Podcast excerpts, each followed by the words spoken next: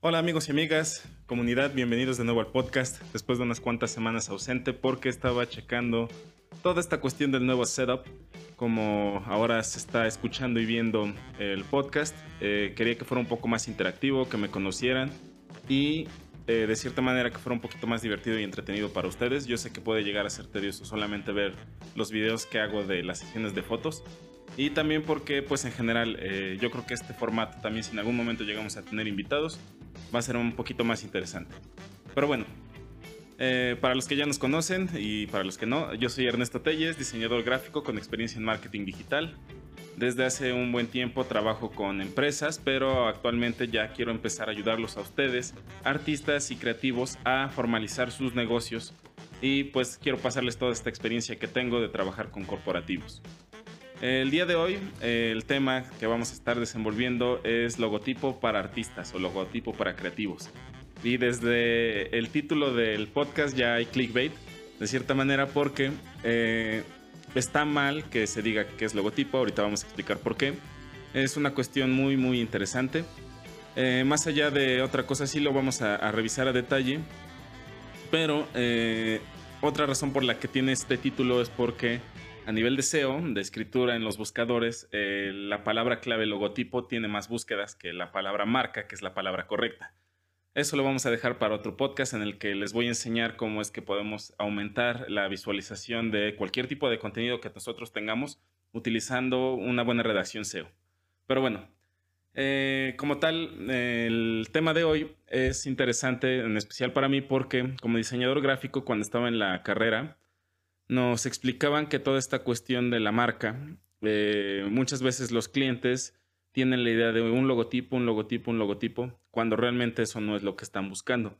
Y no es culpa de los clientes como tal, porque también yo estoy muy en contra de que eh, mis colegas diseñadores a veces son de el cliente no sabe de lo que habla, eh, no sabe lo que quiere, y tiene sentido que no sepa, porque ellos se dedican a sus negocios, nosotros somos los creativos y a nosotros pues nos buscan precisamente para que los ayudemos en esa área. Entonces, más allá de empezar a señalar, lo que queremos es ayudar, ¿no?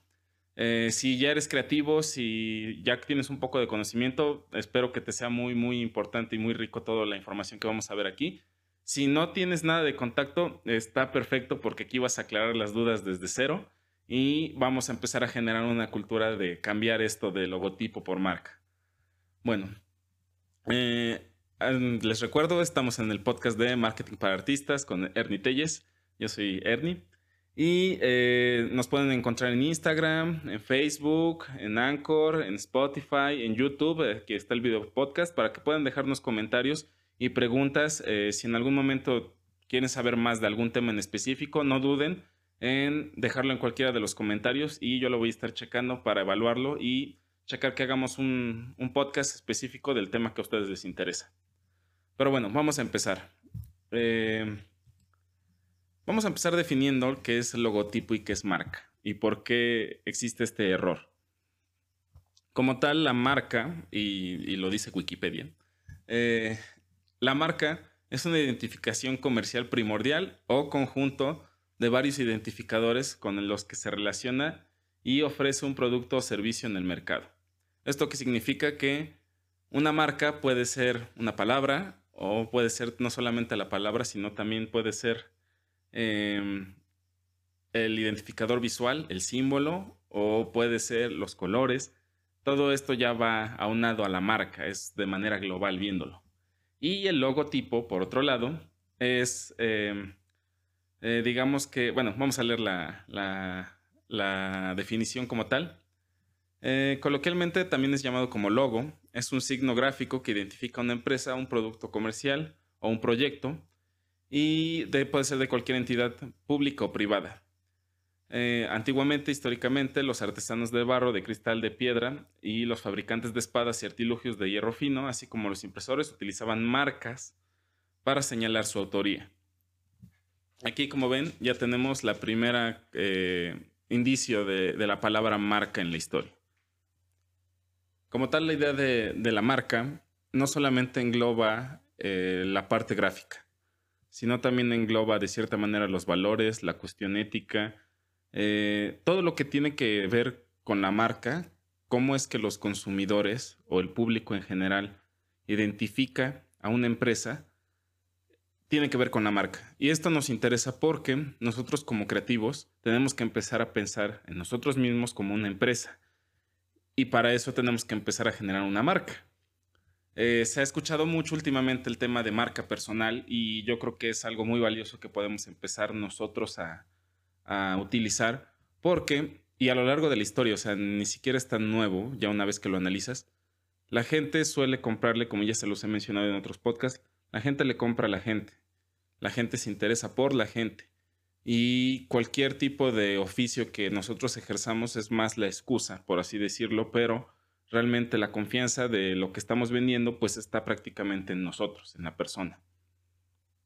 Aquí mi recomendación es que si eres un artista nuevo, emergente o si vas a renovarte como tal, em, evalúa que, que tienes que ser parte de la figura pública de tus productos y así es esto, vas a generar una marca personal en el que te van a relacionar no solamente por la cuestión, por ejemplo, en este caso de un logotipo, sino también del estilo, también de cuál es el producto que realizas, cuál es el servicio, cómo lo vendes, eh, cómo te comunicas con tu comunidad. Todo eso ya va a tener que ver con tu marca personal.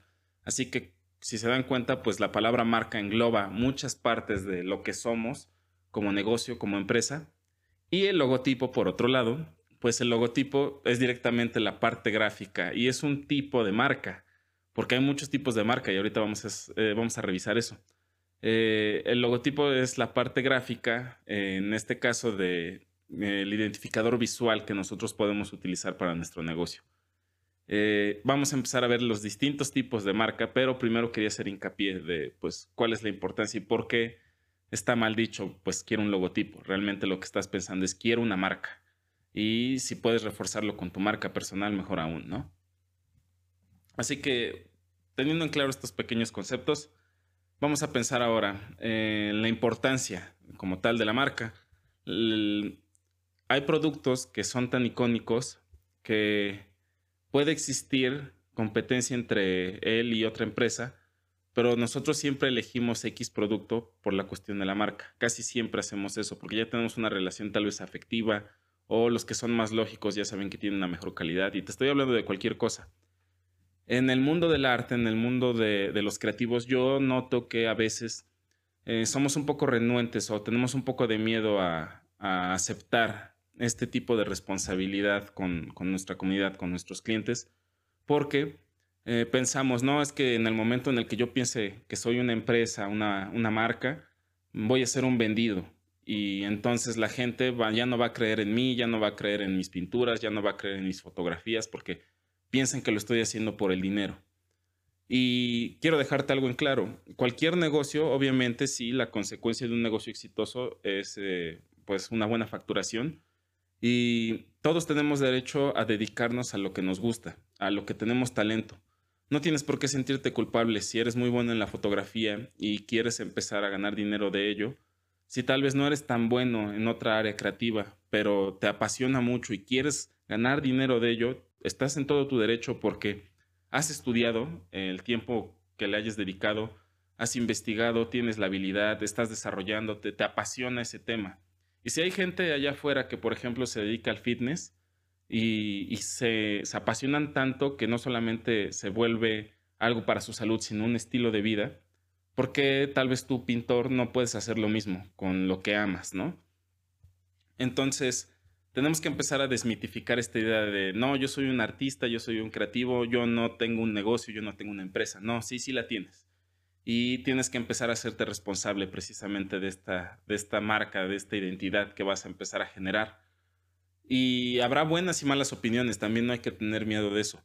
Eh, actualmente en la sociedad que vivimos que se cancela mucho a las bueno, a, todas las personas por X o Y cuestiones de opiniones que han tenido actualmente o en el pasado, es parte del riesgo y eso va a pasar ya sea tengas una empresa o no la tengas, porque eh, inclusive dentro del marco de recursos humanos de una empresa, estás en constante evaluación de que estés alineado con los valores de la marca, ¿no?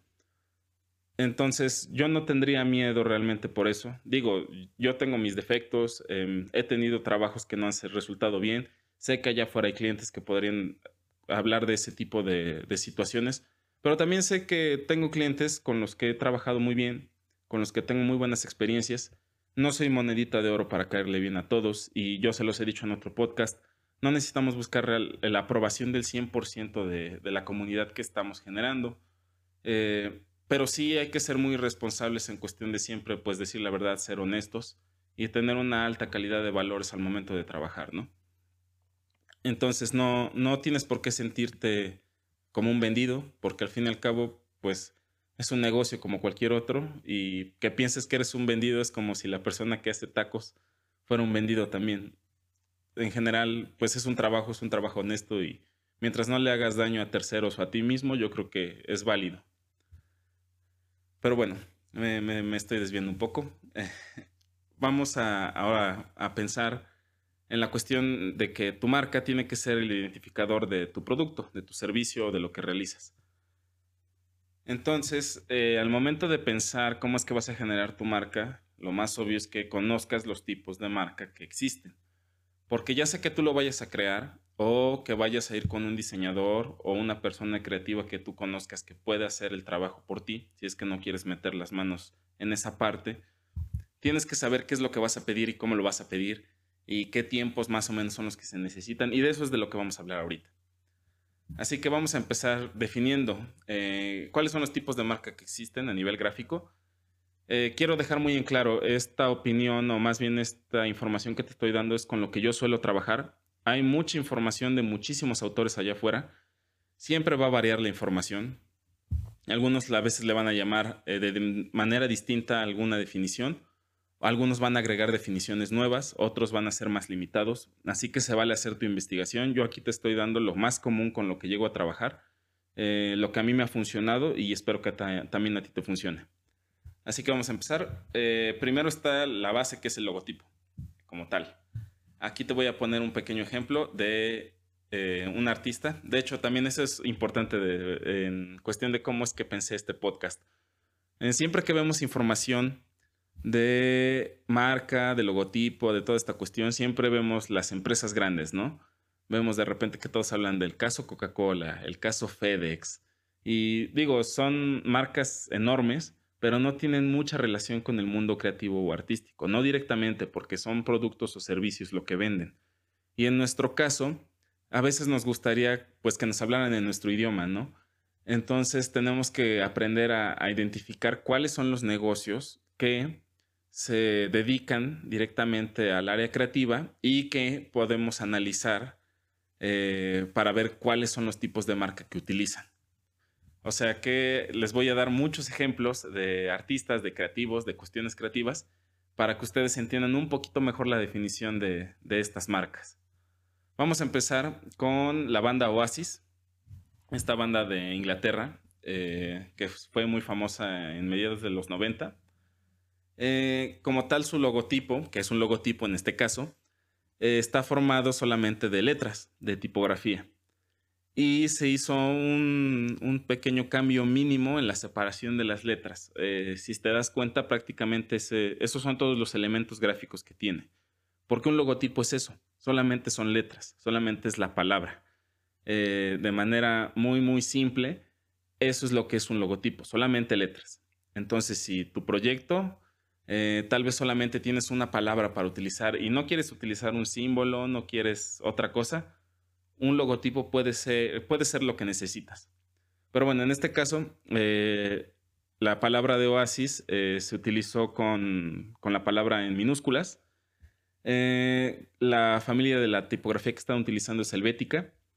Y vamos con los pros y los contras de la cuestión de, de por qué tener cuidado al momento de seleccionar una tipografía para trabajar con un logotipo.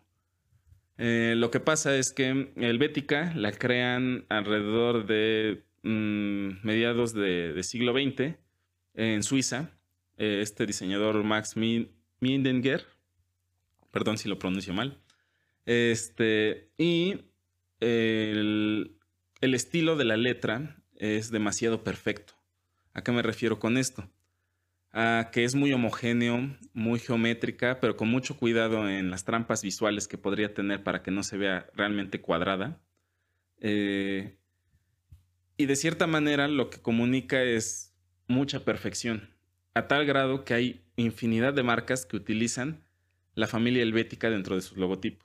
Por ejemplo, Jeep la utiliza. Y aquí el problema es ese, que tú puede que le quieras dar personalidad a tu marca y si utilizas helvética estás utilizando una tipografía que ya usó mucha gente. Y por mucho que quieras hacer arreglos tipográficos, va a seguir siendo helvética. Se va a ver bien, la van a poder identificar perfectamente, pero aquí el problema es que mm, no vas a romper el patrón y eso es algo que estamos buscando al momento de empezar tu marca. Quiero que analices a tu mercado, a tu competencia, que a veces ellos ni siquiera saben que son tu competencia, eh, y quiero que analices cuáles son las tendencias gráficas que tienen. Y hay de dos sopas. Una es que te metas a, Sansón con las patadas, o sea que, intentes hacer una marca similar a la de ellos, pero lo más probable es que piensen que les estás copiando.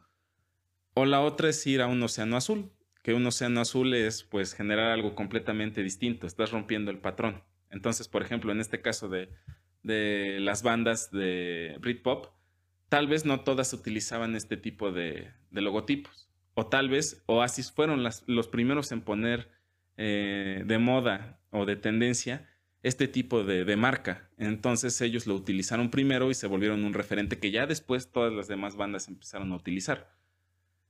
Aquí lo importante es que precisamente hagas este análisis. A ellos les funcionó tal vez por eso, porque tal vez venían de en la década de los 80 las marcas de, las bandas eran muy flash, muy, muy glam, eh, por lo mismo de lo que estaba sucediendo en California en, esa época. Y ellos se fueron de una manera más austera, con una palabra simple, tal vez porque también el significado de la banda tiene más que ver con la música, con el mood, con la cuestión en general del contexto, que con la misma área visual, ¿no? que eso llegó a pasar mucho en la época del grunge y también en esta época del Britpop, que fueron casi similares, solamente que en distintas partes del mundo. Pero bueno, en general esto es un logotipo. logotipo solamente es la palabra y con uno que otro detalle en la cuestión de la separación de las letras, el kerning y el tracking, que se le llama ya a nivel técnico, pero hasta ahí nos quedamos, ¿no? Eh, después sigue su, bueno, sigue otro, otro tipo de marca, que por ejemplo aquí les voy a poner el ejemplo de Spotify. Eh, como tal, Spotify sabemos que es una marca que se dedica al servicio de música on demand prácticamente y pues todos la utilizamos actualmente y vino a cambiar la, industria musical completamente, ya no se venden álbumes, álbumes, ahorita lo que hacemos es escuchar sencillos. Y en este caso, eh, pues eh, los, esto es un imagotipo. Los imagotipos eh, están formados por un símbolo y una palabra, que juntos funcionan, pero pueden llegar a separarse. Eh, si en algún momento solamente quieres utilizar el símbolo, está perfecto. Si en algún momento solamente quieres usar la palabra, también está perfecto. No realmente van unidos. Y la evolución de la marca de, Spotify es muy interesante porque empezaron eh, queriendo romper el patrón con colores que no utilizaba la competencia eh, para la época más o menos en la que empezaba, iTunes era el rey y sabemos que como cualquier producto de, Apple, pues, pues, los, los, colores blancos son como que los que predominan, ¿no? Eh, y ellos un verde contrastante, en su época tenían una O que como que saltaba y al momento de saltar tenía las tres franjitas y llegaron a evolucionar tanto el, el bueno, la marca, el imagotipo, que llegaron a esta conclusión de la palabra con el símbolo eh, solamente de las ondas de la música. Y como les comento, pueden utilizarlo separado o junto. Si, por ejemplo, en tu nicho de mercado o tu micronicho, que por cierto, si no sabes cómo identificar un micronicho, te dejo aquí el podcast para que lo puedas escuchar cuando acabes de escuchar este. Em, si en tu micronicho eh, ves que todos están utilizando logotipos, palabras, eh, tú vas a resaltar inmediatamente si empiezas a utilizar esta opción de, imagotipo porque también vas a tener un símbolo agregado a tu marca. Y habrá casos en los que a lo mejor en un cartel espectacular la gente se identifica más con el símbolo que con la palabra. Y a lo mejor para una cuestión más editorial la gente quiere ver más la palabra que el símbolo. Te permite mucha versatilidad este tipo de marcas. Pero pues tienes que llegar a evaluar si es lo que necesitas. Eh, en este caso, por ejemplo, la tipografía que se usó es la de Gotham eh, igual los cambios fueron mínimos en la palabra porque pues mucha de la carga visual está en el símbolo y en el color. Ahora vamos a checar lo que es un isólogo. Los isólogos están compuestos por una imagen, pero esta imagen está unida a la palabra, no se pueden utilizar separados. En este caso te estoy poniendo el ejemplo de Dean, es una marca de guitarras y eh, de hecho alrededor de los 70 fue cuando se fundó esta marca por, si no me equivoco, Dean Salensky, ahí está el nombre, es un luthier eh, de Estados Unidos que en algún momento llegó a vender la marca a otra empresa que se llamaba Armadillo Company y la persona que eh, llevaba el CEO era Elliot Dean, que lamentablemente falleció hace unos años. Eh, él era bajista de, una banda y le pareció interesante pues incursionar en el mundo de los instrumentos, compró la marca y la base del concepto de esta marca, a diferencia de Fender, de Gibson, es que eran mm, guitarras o instrumentos eh, como que más, eh, visualmente más atractivos, pero que no dejaban de lado la calidad musical. Porque, por ejemplo, en la cuestión de Fender, de ese tipo de instrumentos, son instrumentos con una calidad musical eh, altísima. Y sus modelos están más basados en la ergonomía del músico al momento de tocar en vivo. Y Gibson, por ejemplo, por otro lado, es una marca de, de instrumentos musicales, pero desde el principio de su historia estaba basado un poquito más a los instrumentos de cuerda para empezar y en segunda los instrumentos para, la música de sesión, para la cuestión del estudio, porque eran instrumentos muy, muy confiables y muy robustos en, la construcción, además de que fueron pioneros en la cuestión de, las guitarras eléctricas, ¿no? Pero en este caso de, la marca Dean, en la parte de arriba eh, de los instrumentos de las guitarras, eh, estábamos acostumbrados a ver los que llamados headstock o la pala, como le llaman en, español, eh, donde tienen los afinadores de las cuerdas, que siempre llevaban la firma de, la marca, ¿no? En Fender vemos la firma de Leo Fender, en Gibson vemos solamente el, el logotipo de Gibson. Y este, aquí querían que fuera más visual. La mayoría de los modelos de la época, como era la época del glam metal, eran guitarras muy, muy vistosas y llevaban muchos ángulos, muchos picos, toda esta cuestión un poquito más rebelde. Y yo creo que por eso es que eligieron precisamente este tipo de composición de isólogo en el que la palabra DIN está pegado con un, un, material gráfico que son las alas, que se ajusta muy bien a las palas que manejaban en ese momento la mayoría de las guitarras que ellos tenían.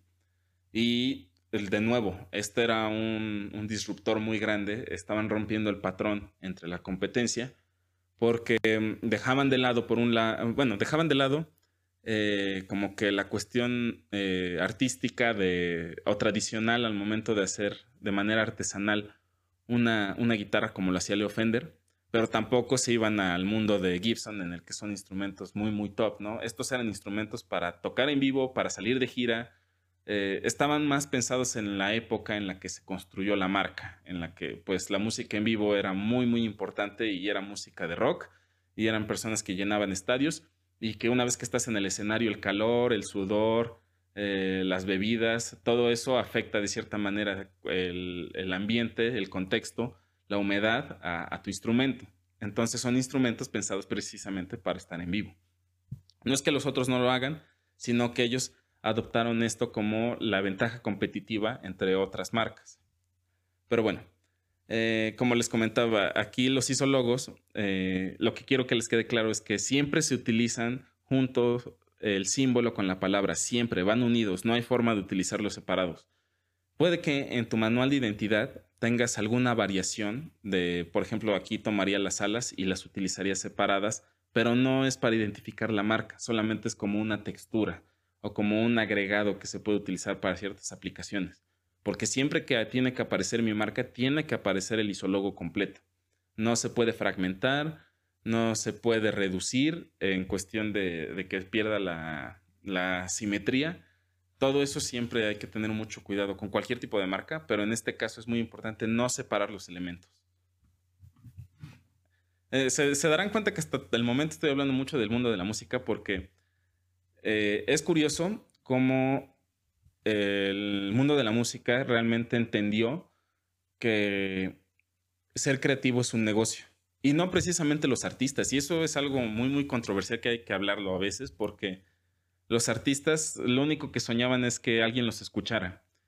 Y que más allá que alguien los escuchara, que tuvieran el escaparate y la oportunidad de vivir muy bien por lo que ellos amaban hacer, que es la música.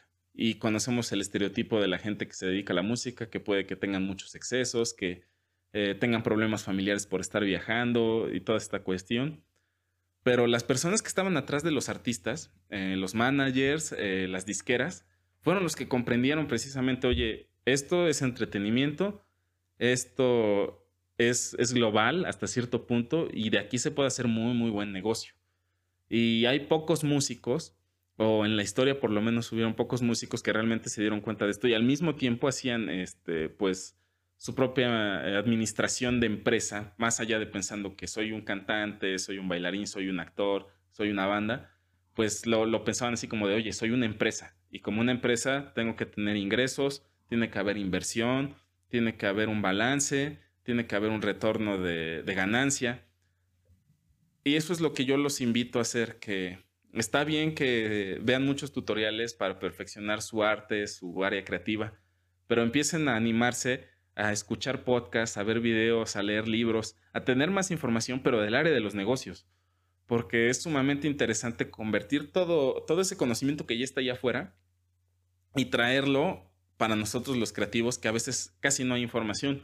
O suele pasar que a veces, no sé, vas a platicar con alguien y le dices, oye, ¿cómo lo hiciste? Y, y, te dice, pues es que fue pura suerte, es que yo cobré así desde el principio porque X oye. No conocen un método y lo que los invito es precisamente que tomen estos ejemplos y, los apliquen y analicen e investiguen para que no solamente se queden en el área creativa, sino que empiecen a ver todo como negocio.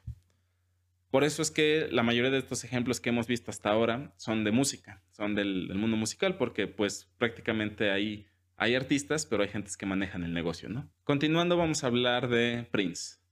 Prince, este guitarrista que también falleció hace unos años, en la década de los 90, en principios, tuvo un problema con su disquera, que si no me equivoco era Warner Brothers, eh, que prácticamente Prince ya se sentía como un esclavo. O sea, él ya, él tenía mucha creatividad y quería sacar, tenía mucha, mucha música compuesta y, le dijo a los ejecutivos de Warner, oigan, me gustaría sacar un disco al año o si es que se puede más.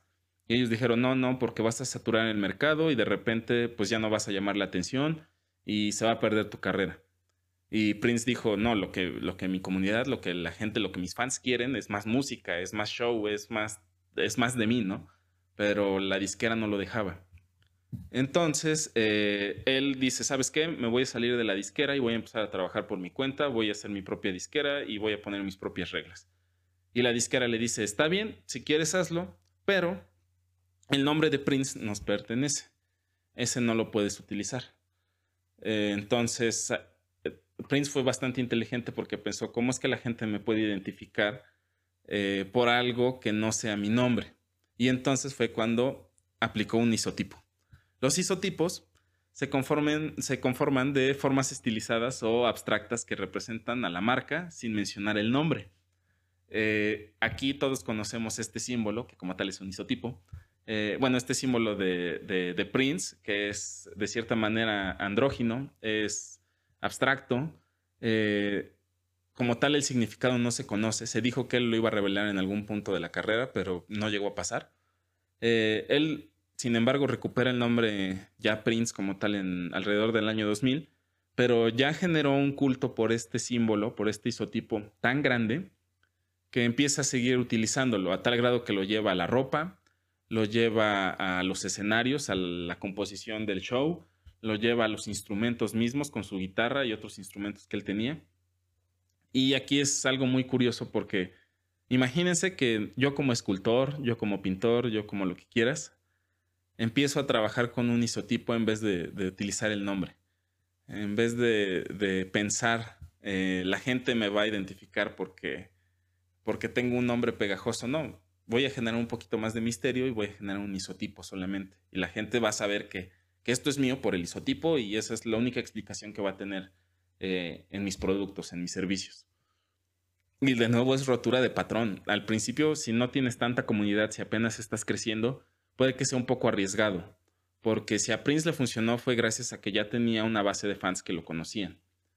Eh, pero eh, sería interesante experimentar. Digo, la idea de todo esto que te estoy mostrando es que tú lo evalúes y antes de que hagas el registro de marca, veas qué es lo que te funciona, que hagas unas pequeñas pruebas, como ya hemos hablado en otros podcasts, que hagas una pequeña pauta ahorita en Facebook, que actualmente pues hacer pruebas es súper barato y tienes datos duros inmediatos. Eh, vale la pena como que analizar todo este tipo de, cuestiones de marca. Eh, por, eso, porque te lo vuelvo a decir, rotura de patrón analiza tu competencia. Si nadie está usando isotipos, igual y puedes utilizar tú uno. Igual y ahora sí, eso es lo que impulsa de manera más allá de, tus productos y de tus servicios la marca que tienes. Y, a lo mejor es algo que ni siquiera habías considerado porque estabas tan pensando, estabas tan ocupado pensando en, en el nombre perfecto cuando puede que ni siquiera necesites un nombre, solamente necesites un identificador visual. Vamos al mundo de la moda ahora. Yves Saint Laurent diseñador icónico. Eh, de cierta manera eh, cambia también un poquito la industria, porque él abiertamente se sabía que le gustaba mucho ser una marca de lujo, porque le gustaba mucho el dinero y a sus allegados. Eh, y él decide implementar, bueno, él ni siquiera él, porque también esta es otra, esta es otra lección muy importante. Él era un diseñador exitoso, pero no por eso se creía superior a todos y pensaba, yo puedo diseñar mi propia marca, no. Y fue con un experto, una persona que se dedicaba al área gráfica. Y eso es otra lección importante, delegar responsabilidad. Saber que no podemos hacer todo nosotros y que en algún momento tenemos que soltar y confiar. Eh, vamos a hablar del diseñador con el, que, con el que trabajó, que más que diseñador, pues era un cartelista, ¿no? Eh, que fue Cassandre que él ya había trabajado en la época en cuestiones publicitarias, pero son cuestiones un poquito más pensadas directamente en la cuestión de la estética y que los mensajes eran muy directos, porque en esa época pues eh, la publicidad estaba surgiendo como tal, como una tendencia entre las marcas y los mensajes eran directos, o sea, mostrabas el producto, mostrabas lo que hacía, mostrabas eh, directamente el servicio.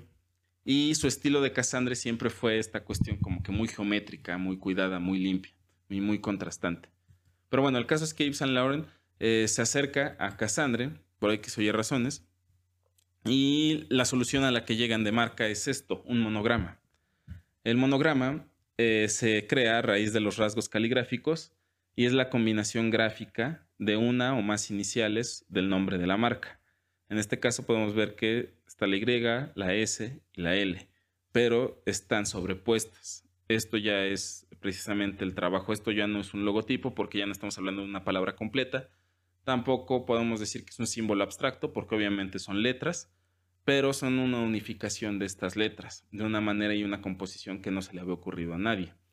Y esta marca fue icónica por 50 años. Eh, prácticamente apenas hicieron como que el, cambio, eh, pero siguen manteniendo en algunas aplicaciones eh, esta marca, ¿no? Eh, como podemos ver, es, es algo muy interesante como ejercicio estético porque hace alusión precisamente al símbolo de dinero.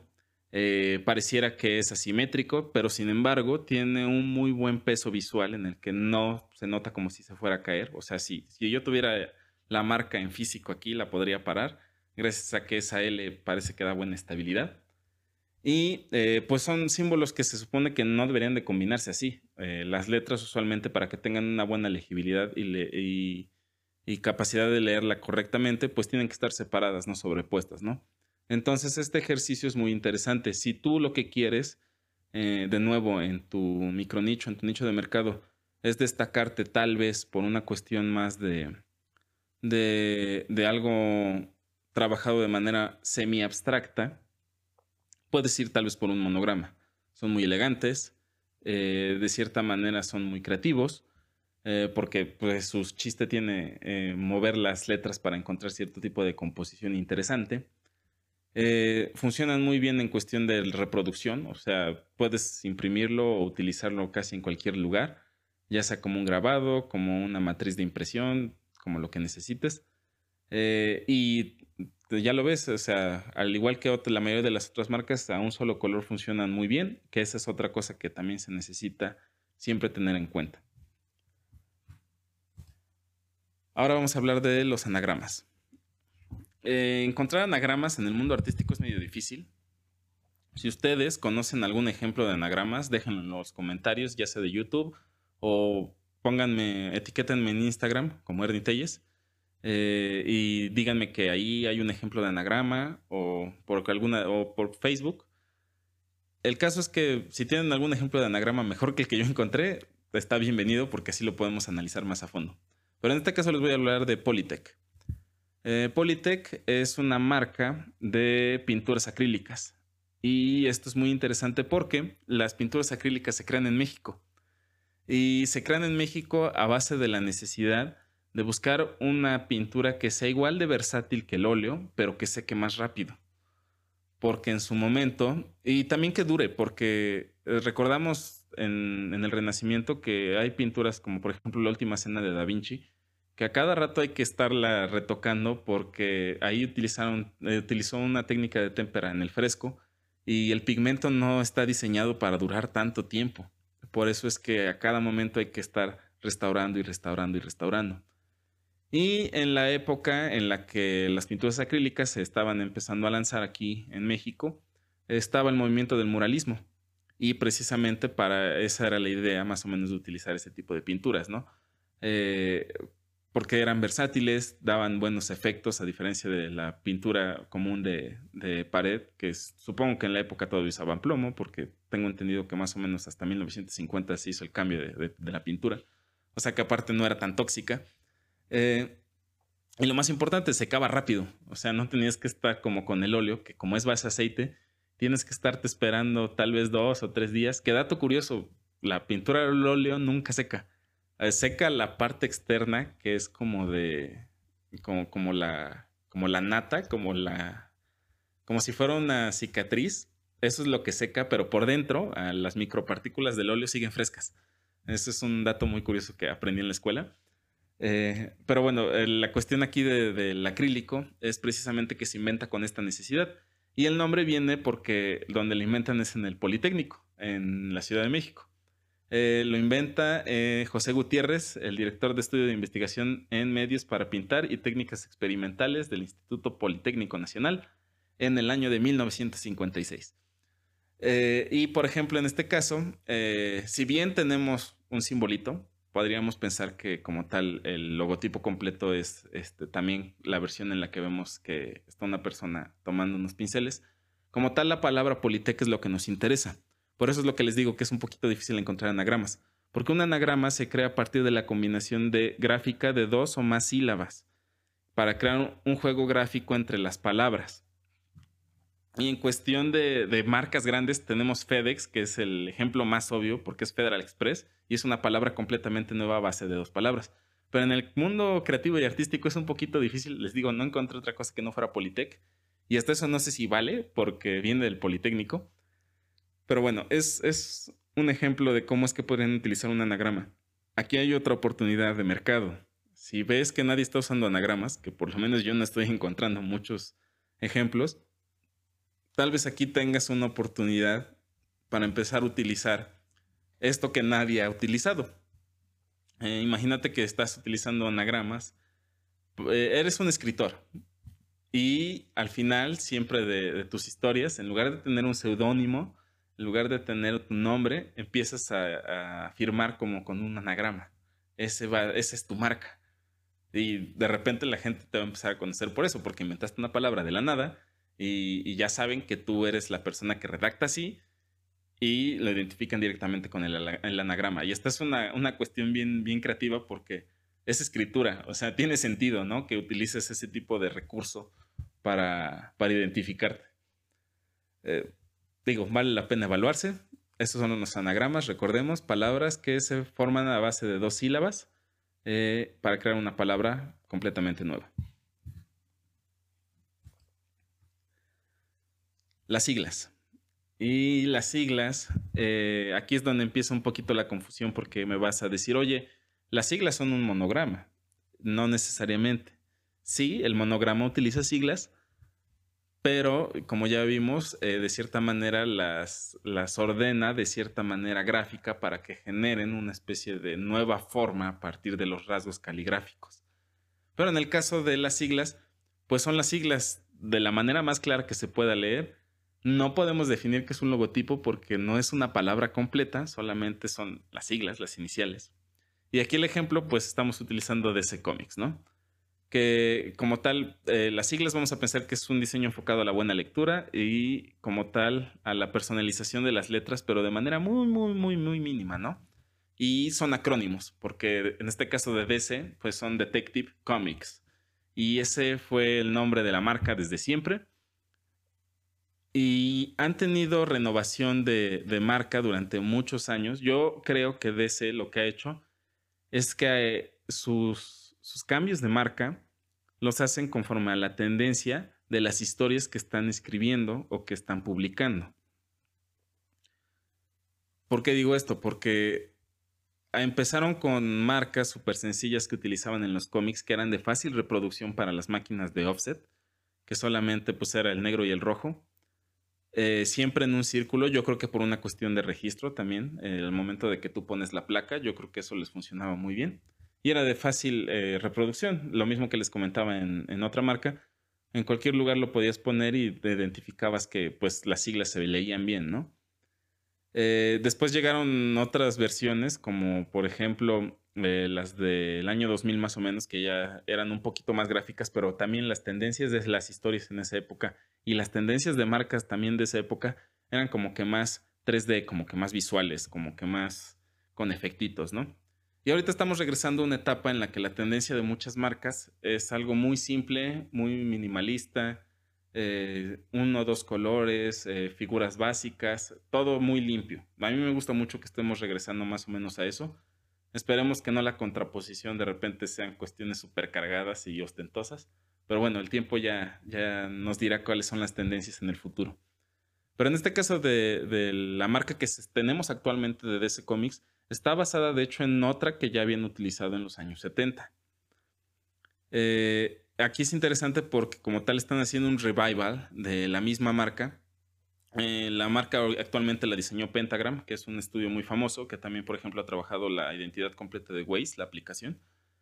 Y este, mm, supongo que los CEO de la marca dijeron de la empresa, eh, puedes trabajar como un tributo a lo que ha sido la historia de la marca que hemos tenido, pero siempre tienes que utilizar las siglas y elementos que ya hayamos utilizado en algún punto de la historia.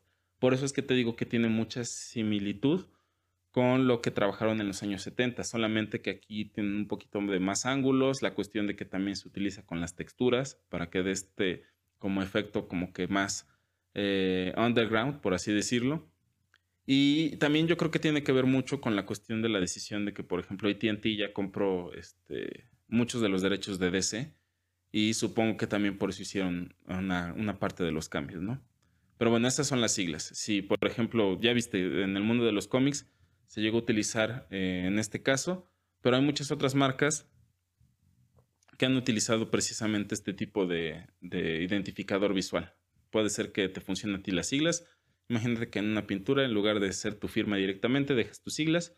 Y si lo que te importa a ti es posicionarte como una marca personal, la gente va a saber que pues es tu nombre el que está ahí, ¿no? Ahora vamos con la parte más, bueno, no más interesante, la parte que más me apasiona. Prácticamente la excusa de por qué hice este episodio. Eh, las iniciales. Eh, me gusta mucho Alberto Durero. Él fue un artista alemán eh, de Renacimiento. Se dice que el Renacimiento no llegó a Alemania, que lo que llegó fue Durero.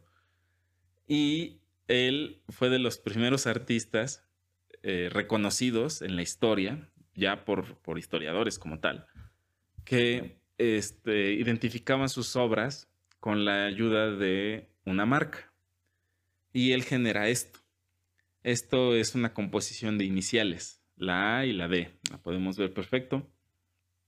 Y interesante es que lo utilizaba como, como sello, como grabado, porque él trabajó mucho grabado. Él, él hacía, utilizaba el buril directamente en láminas y después hacía las impresiones. También trabajaba un poco la pintura, De hecho, es impresionante ver su trabajo porque encuentras que alrededor de toda su vida empezó a trabajar mucho, eh, mucho tipo de retrato, autorretrato, y se ve la evolución de él desde joven hasta que ya fue un hombre adulto. Eh, dato curioso, en la película de Drácula de Bram Stoker, la pintura que, está de, Drácula joven este, está basada en, precisamente la pintura de Alberto Durero. Les voy a dejar aquí la captura para que comparen las dos imágenes. Pero bueno, eh, Durero se empieza a dar cuenta que, eh, vamos a ponernos en contexto, en, el Renacimiento todavía se aprendía mucho de generación en generación. Y si tú querías ser pintor, si tú querías ser ingeniero, bueno, no era ingeniero, era constructor, si tú querías ser carpintero, si eh, cualquier oficio que te interesara, tenías que ir con la casa de la familia que trabajaba eso y, por herencia ir a pedir que fueras un, aprendiz, porque tú te estabas cambiando casi casi de casa, ¿no? Para tener un, buen oficio y tener un buen trabajo. Entonces, eh, Durero lo que se da cuenta es que llega un, un grado de similitud técnica por lo menos en su lado de Europa, en el que a él le cuesta mucho ya diferenciar el trabajo de la gente. Y piensa, no, yo no puedo ser igual a los demás. Yo tengo una carga, para empezar mis temas son distintos, tengo una una carga semiótica y simbológica muy, muy distinta. Entonces yo voy a firmar todas mis obras de manera muy sutil para que sepan que yo soy el que está haciendo el, el trabajo, ¿no? Y ahí es como genera precisamente las famosas iniciales de AID, que pareciera que no es simétrico, pero igual hay que tomar en cuenta las, limitantes de la época, eh, la cuestión de la reproducción, eh, a eso me refiero que eh, la matriz o, la placa con la que imprimía, y, y, que hasta el día de hoy funciona, porque hay muchos grabados que todavía no se encuentran de él, series de grabados que, que, por ahí andan rondando. Y la forma de autenticar los grabados y a veces hasta las mismas placas es porque tienen este tipo de detalles. Él sabía cómo, dónde y cuándo imprimir sus iniciales. Y si bien después se volvió tal vez una tendencia, tal vez todos los artistas lo vieron como un buen recurso, otra vez en su momento hizo una rotura de patrón.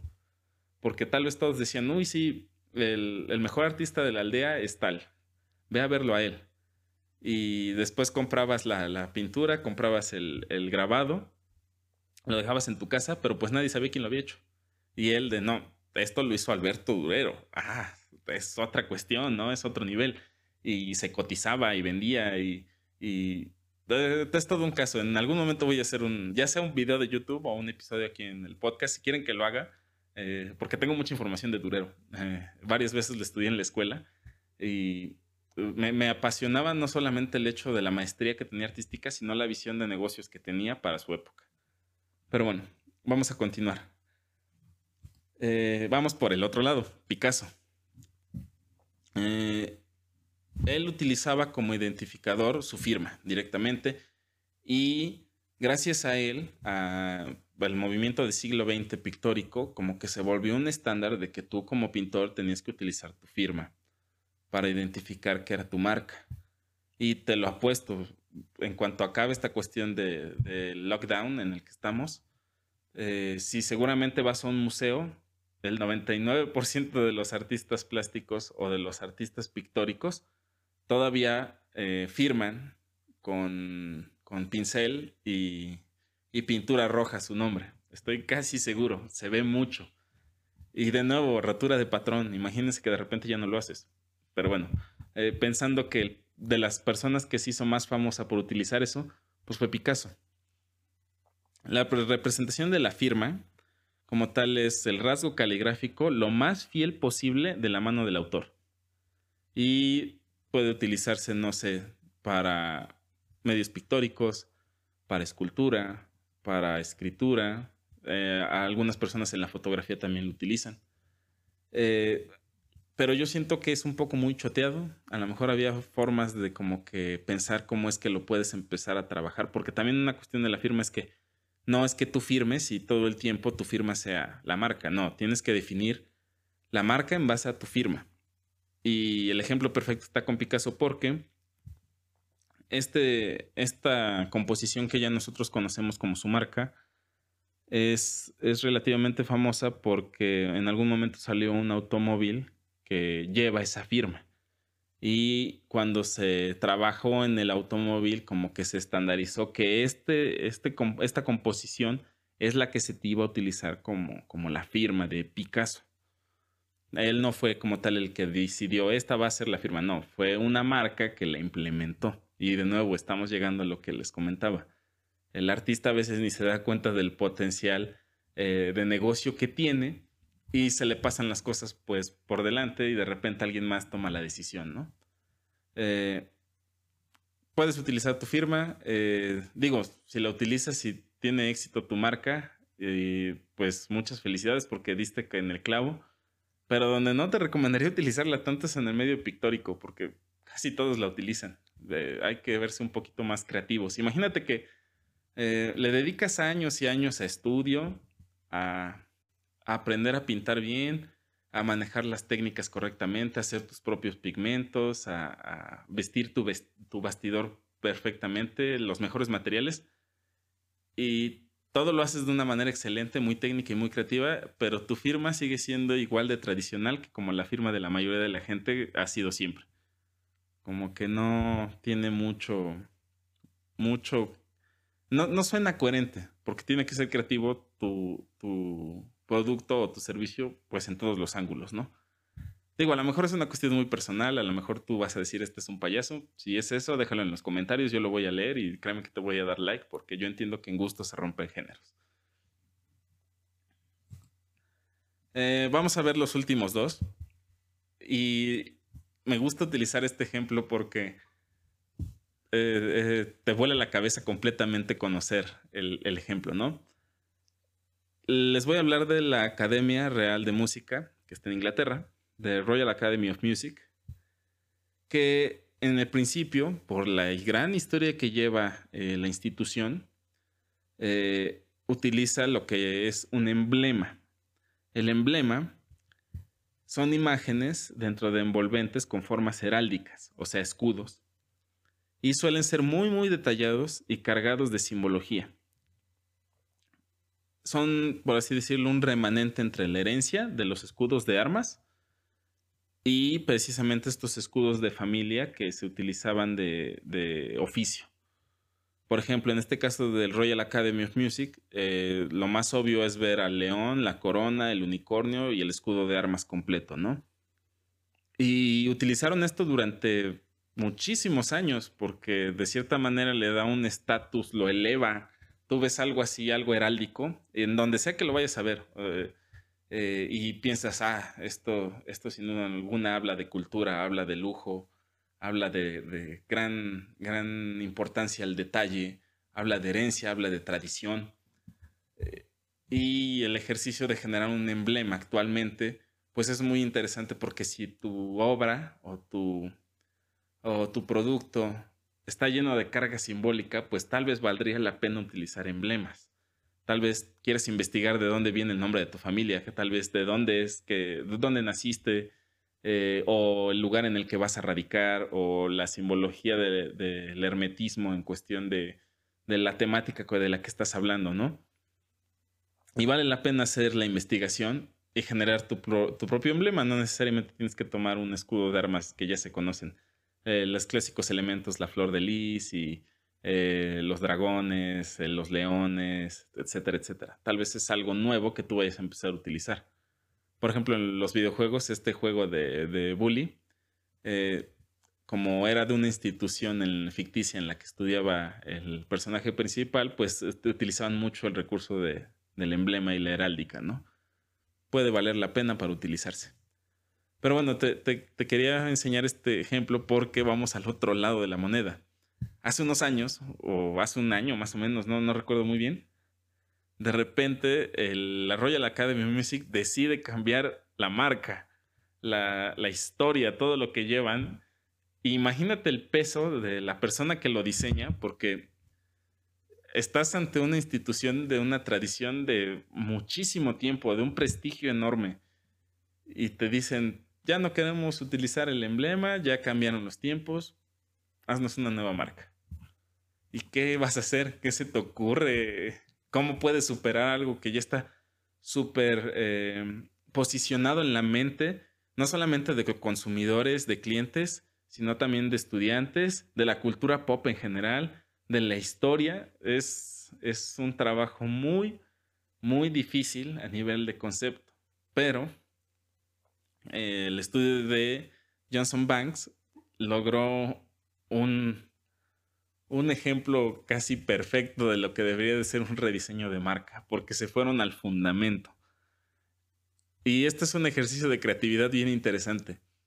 Cuando tú piensas en algo, llévalo siempre al, a la esencia, al, elemento más eh, identificativo, pero mínimo o pequeño que puedas encontrar. Yo me acuerdo que en algún momento en la escuela nos hicieron este ejercicio en el que nos decían un circo y todos empezaban a hablar, no, leones, payasos, carpa. Y, era obvio que, el, el, punto focal visual era una nariz de payaso. O sea, tú podrías trabajar solamente con la nariz de payaso y esa nariz te decía circo completamente, ¿no? Ya el contexto en el que la utilizaras y cómo la ibas a utilizar era otra cuestión, pero ya tenías de dónde partir. Y en este caso, el estudio crea algo increíble que es esto, el crescendo. El crescendo es un símbolo que ya existe en la música, pero lo llevaron a un nivel tan abstracto, tan limpio, tan minimalista, tan puro, que te habla de música de, la Royal Academy. El crescendo para lo que sirve es, es un símbolo para que precisamente la intensidad con la que estás tocando vaya creciendo, creciendo, creciendo. Y, ahí hay una analogía perfecta de lo que se trata la Royal Academy of Music. Tú llegas y empiezas a crecer, crecer, crecer, crecer conforme tu esfuerzo lo va permitiendo. Y conforme el conocimiento te lo da. Es, es increíble el nivel de abstracción que llegaron. Puede que a lo mejor les parezca muy, muy absurdo que yo esté tan apasionado hablando de esto, pero de verdad a mí no se me hubiera ocurrido. Eh, yo hubiera hecho muchas otras cosas antes de solamente irme a la base. Y es un error como tal porque cuando tienes una idea de, precisamente una idea creativa, eh, siempre piensan que las tres o cuatro primeras ideas que llegan a su mente y alguien más ya las hizo. El caso es escarbar y escarbar y escarbar y no sé cuánto tiempo les habrá tomado, no sé cuántos bocetos habrán hecho, no sé cuántas juntas eh, habrán trabajado para llegar a este resultado que a mí me parece muy, muy increíble. Pero bueno, se preguntan esto, ¿qué es? Esto es un pictograma. El pictograma se crea a partir de la abstracción de un concepto. Y es lo que les digo, tú tienes, aquí no estás pensando en el producto, no estás pensando en el servicio, no estás pensando en la cuestión técnica y estás dejando un poco de lado la cuestión de la marca personal, porque estás yéndote a la esencia, el concepto de la marca. Esta es música. Aprender música. Y ahí está, representado en un símbolo que ya existía, pero resignificado al momento de utilizarlo en una marca. Estas, eh, los pictogramas son las herramientas, a mi parecer, más poderosas que existen para hacer marca. Porque si lo haces bien, tienes resultados como este. El emblema era bueno, el emblema era casi perfecto, porque hablaba de la música en otra época, ¿no? De cómo es que era la tradición. Y les vuelvo a decir, ¿cómo es que cambias eso? ¿Cómo es que resignificas algo tan poderoso con un pictograma? Ya no hablas de la historia ni de la tradición ni de... No, hablas de la esencia, del concepto. Lo, tomas, lo haces, lo condensas y se lo muestras a la gente. A mí me parece increíble el rediseño de esta marca. Pero em, como tal, también los pictogramas no nacen de la noche a la mañana. Eh, usualmente los pictogramas van a nacer después de, de, mucho tiempo en el que la marca ya estuvo evolucionando y evolucionando y evolucionando. Porque le llegó a pasar también a Nike. Nike en algún momento, como ya les he hablado en otros, en otros podcasts, empezó como con, tal con la, con la palabra y después llegó la palomita y se quedó prácticamente ya como en el imaginario colectivo de la gente. Ya es parte de la cultura pop. Y es rarísimo pensar en Nike si no, si no pensamos en la palomita. Y esto va a llegar en algún punto en el que también en 20 o 30 años la gente va a decir, ah, el Royal Academy of Music, el crescendo. O sea, ya lo van a tener aquí en la cabeza. Eh, y puede que se pierda un poco, pues, la historia de, del emblema, ¿no? Que también le pasó a Apple, que su primer logotipo también era una especie de emblema, una especie de grabado, y actualmente solamente es la manzana. Entonces el pictograma, pues precisamente es una evolución de, la marca que tienes. Eh, esos son algunos de los ejemplos que, tengo para que los analicemos. Eh, me gustaría tener más, pero como les comento, es más o menos ya entrar en materia de otros tipos de, identificadores gráficos para la marca.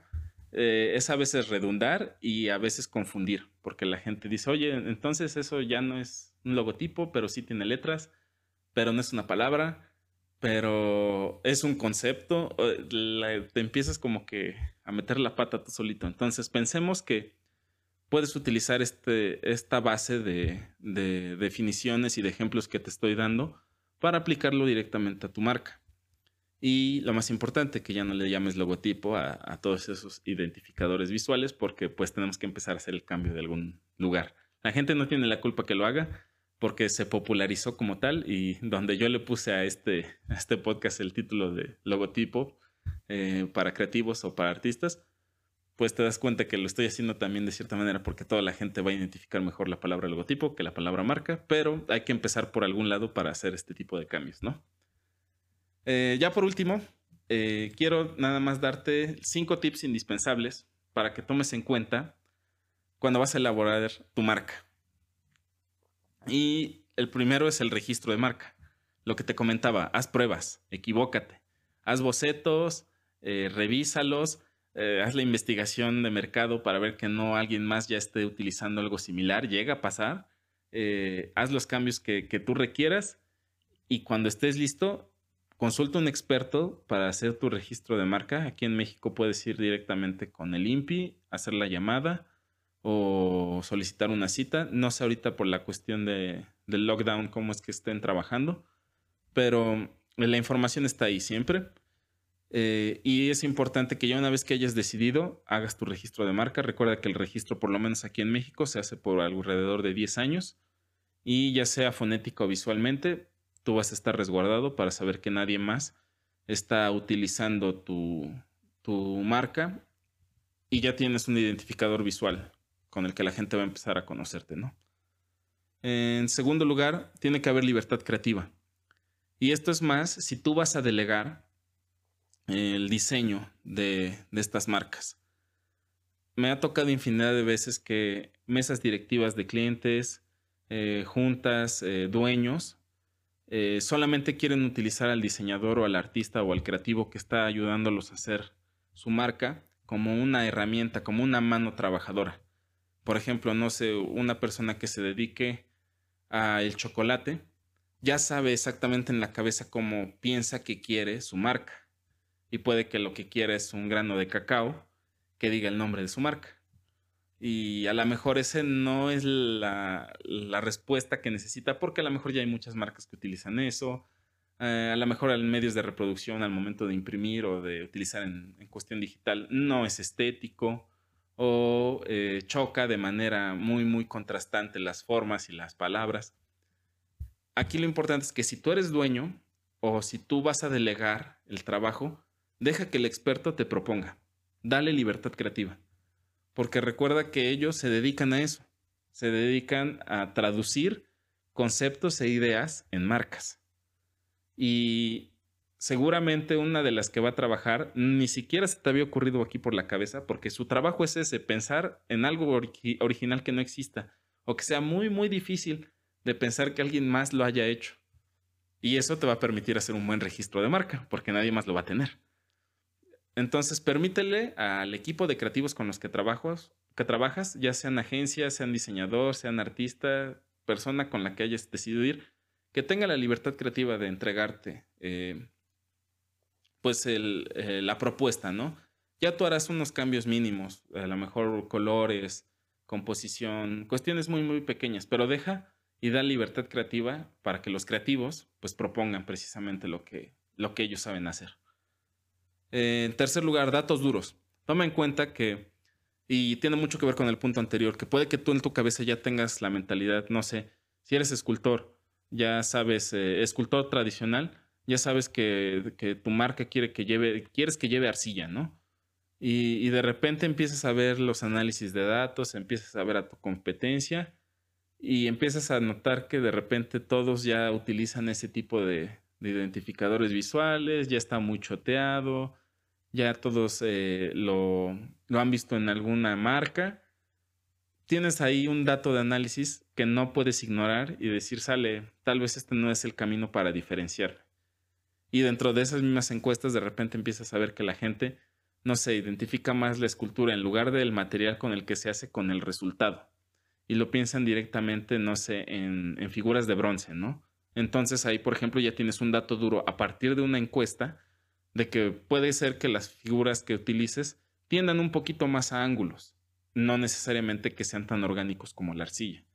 Que a lo mejor los colores sean más metálicos y no necesariamente sean terrosos como la arcilla. Pero eso todo es a partir de un análisis de datos duros que tú tienes que empezar a generar. Y puede que me llegues a decir, esto está matando la creatividad. No, no la está matando. Simple y sencillamente lo que estamos haciendo es que estamos ordenando. Piensa que, que el área lógica no está peleada con el área creativa. Al contrario, si las llegas a unir, puedes entender muchas cosas de que pasan que al parecer pudiesen ser inspiración, pero más allá de inspiración tienen una lógica detrás. Y tal vez por, así es más fácil llegar a, pegarle a la idea ganadora que estar haciendo muchos, eh, eh, muchos intentos de prueba y error a ver cuál es el que funciona. No, lo que tienes que hacer es mantener tu lógica, pero no pelearla con tu creatividad y aceptar los datos duros, ver lo que es la tendencia, ver cómo es que funciona tu, tu comunidad, tu micronicho qué es lo que quieren, cómo es, cómo es que lo quieren y aceptar que tienes que hacer cambios antes de hacer tu registro de marca, porque una vez que ya lo hiciste, tienes 10 años utilizándola y suerte. bueno, vamos a la, cuarta parte, que es la gestión de tiempo. Y esto también tiene que ver, si tú lo estás haciendo o lo estás haciendo con una agencia, es lo mismo. Eh, tienes que aprender a, analizar los tiempos en los que quieres que te entreguen o tú entregar la marca que estás generando para tu negocio, ¿no? Eh, me llegó a pasar varias veces con muchos clientes que yo les explicaba, miren, el proceso es este, necesito un tiempo para conocer el producto, el servicio, familiarizarme con él, conocer el concepto y a lo mejor eso me va a tomar unos dos o tres días, ¿no? Y después de eso, necesito que ustedes, clientes, tú encargado del negocio, me pases toda la información que tengas de tu producto, de tu servicio, porque yo me voy a, ver inmerso en todo eso. Y después de eso ya empiezo a hacer las propuestas gráficas. Y muchas veces, yo entiendo que es gente muy ocupada, a veces los, directivos de marketing o los dueños de negocio. Yo sé que tienen en la cabeza todo menos estar eh, pues trabajando en, la cuestión creativa. Pero sí es muy necesario que ayuden a sus creativos a recibir la información a tiempo porque a mí me llegaba a pasar que yo ya estaba súper inmerso y de repente era de, sale, pásenme la, la, documentación para conocer a detalle tu negocio. Ah, te la paso mañana. Y llegaba el otro día y no me pasaba nada, no me llegaba ningún correo y así pasaban 15 días. Y un día antes de cuando yo tenía que entregarles, me decían, ah, aquí, por cierto, aquí está el documento. Y yo les decía, no, es que me acabas de entregar la documentación. A partir de que me entregues la documentación, me va a tomar 3, 5 días en hacer la propuesta, eh, porque yo apenas estoy conociendo la marca, no es una cuestión de un día para otro. Entonces tienes que aprender a gestionar esto, de cómo es que vas a empezar a trabajar el workflow, de cómo vas a diseñar tu marca, desde bocetos, desde concepto, desde elegir el nombre, desde analizar a la competencia, desde revisar si ya hay un registro de marca similar. Todo eso lo tienes que empezar a, considerar eh, directamente en una planeación. Así que gestiona tu tiempo para que no estés a las carreras, ya sea que te estés trabajando tú solo o estés trabajando con una agencia. Y número 5, toma decisiones puntuales. Si vas a tomar una decisión, eh, el nombre de la marca va a ser este, porque ya analicé mis datos, ya revisé qué es lo que quiere la audiencia, ya revisé el registro de marca. Todo indica que este nombre es perfecto, sale. Decido esto y me sigo para adelante para no empezar a retrasar el proyecto. Bien, las formas necesito que sean esta y esta y esta porque también ya vimos que en el análisis las formas circulares no funcionan para este nicho de mercado, entonces todo tiene que ser con ángulos, tiene que ser muy cuadrado, sale, vámonos para adelante.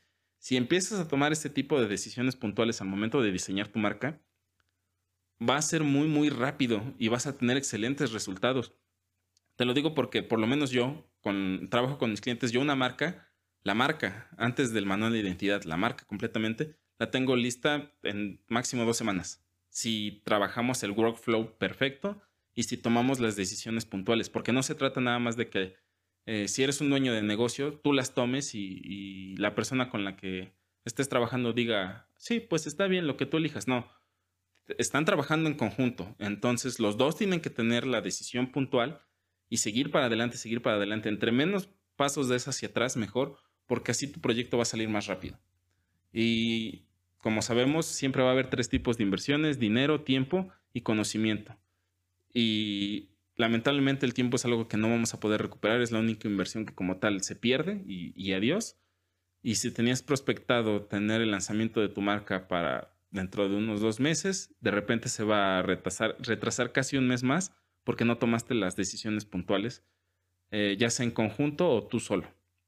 Tomen por favor decisiones puntuales, sean un poco más seguros de sí mismos y recuerden, son un negocio. Mm, sí, son creativos, son artistas, yo lo entiendo perfectamente, pero empiecen a formalizarlo porque así es como todos nos vamos a empezar a formalizar y la gente se va a dar cuenta, eh, ya sea a nivel político, social, el que quieras ver, se va a dar cuenta que somos parte importante de la economía y somos generadores también de cambio cultural y de, de cierta manera activamos también el Producto Interno Bruto de cada país, ¿no? Eh, que nos tomen un poquito más en serio como negocios empieza con que nosotros nos veamos como negocios.